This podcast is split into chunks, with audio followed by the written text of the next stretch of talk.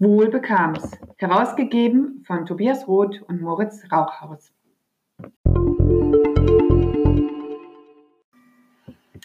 Wir kennen das ja sicherlich alle. In unseren Schubladen stapeln sich irgendwelche alten Einkaufslisten, Kinokarten, Theater- oder Operntickets.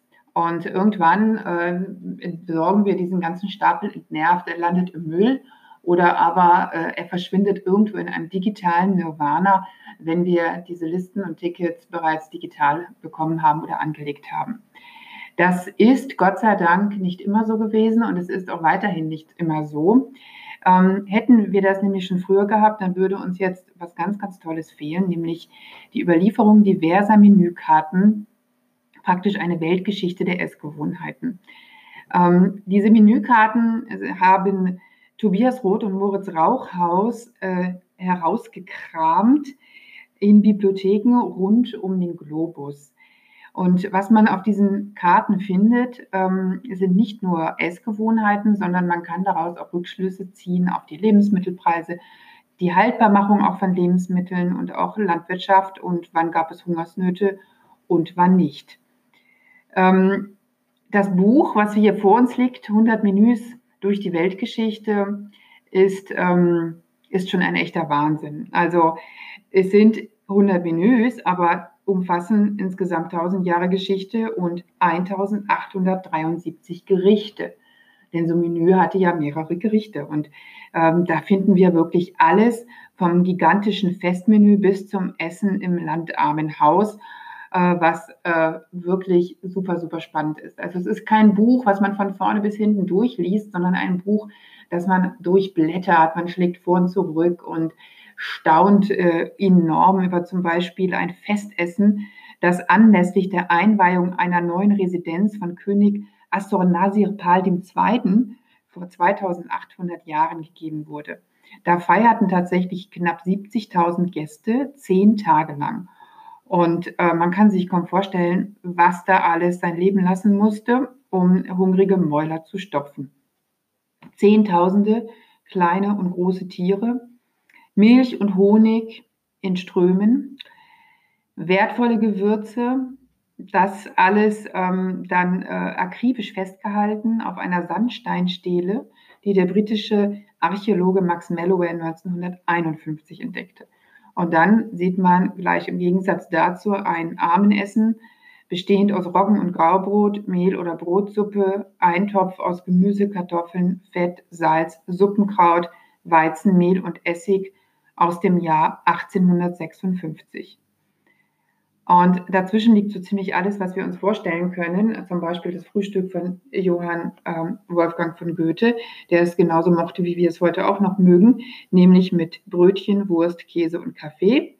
Und dazwischen liegen dann noch Staatsempfänge, Königshochzeiten, Menüfolgen am 99. Tag der Belagerung von Paris am 25. Dezember 1870. Extrem gruselig, weil da der Zoo geschlachtet wurde.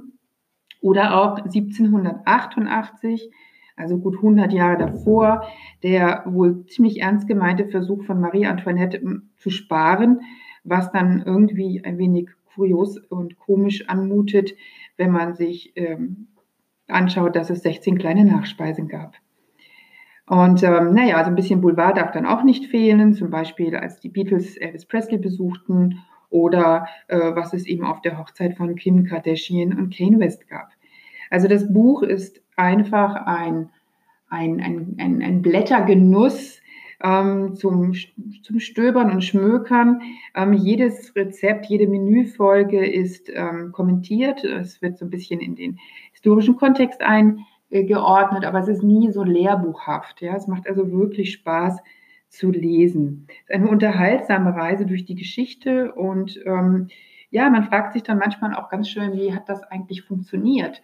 So, wenn wir heute mal an unsere super tollen Induktionsherde denken und äh, was weiß ich was für Öfen und Abdunstabzugshauben und Strom und ausreichend Licht und eventuell sogar eine ganze Armada von Köchen, Köchen und Küchengehilfen, dann äh, war das ja damals ein bisschen anders. Meine, es gab sicherlich jede Menge Gehilfen, aber ähm, es war sicherlich auch eine Knochenarbeit in der Küche zu stehen. Und die Köche, die damals ähm, wirklich einen guten Ruf hatten, also einen hohen Rang auch genossen, ähm, die waren sehr begehrt, vielleicht sogar noch begehrter als das, was man heute als Fernsehkoch versteht. Aber es war eben auch eine Last. François Vatal zum Beispiel wählte nach einem misslungenen Menü für Ludwig XIV. lieber den Freitod, als länger mit der Schmach zu leben. So konnte es ihm auch gehen. Ähm, man hat relativ spät erst ähm, den Service à la Russe entdeckt, das heißt also diese festgesetzte Speisefolge Anfang des 19. Jahrhunderts. Vorher gab es äh, den Service à la Française, das war so war ein Buffet. Und daher auch ähm, diese Menükarten, die eigentlich gar keine Menükarten waren, denn die Leute, die dort aßen, die haben ja gesehen, was es gab und konnten meistens auch gar nicht lesen, sondern das war den, den Küchenchefs vorbehalten und diese Menükarten, die eigentlich erstmal nur Speisekarten waren, waren praktisch auch Einkaufslisten.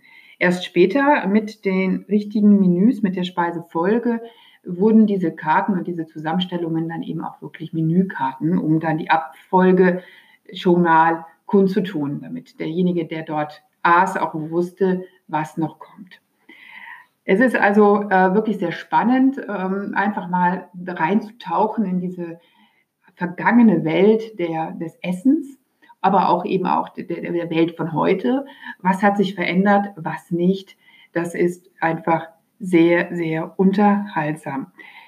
Wohl bekam's, 100 Menüs durch die Weltgeschichte, herausgegeben von Tobias Roth und Moritz Rauchhaus, ist erschienen in dem wundervollen Verlag Das kulturelle Gedächtnis und wurde extrem schön illustriert von zweimal Goldstein und Schöfer. Also doch auch, auch optisch ist das Buch ein Genuss.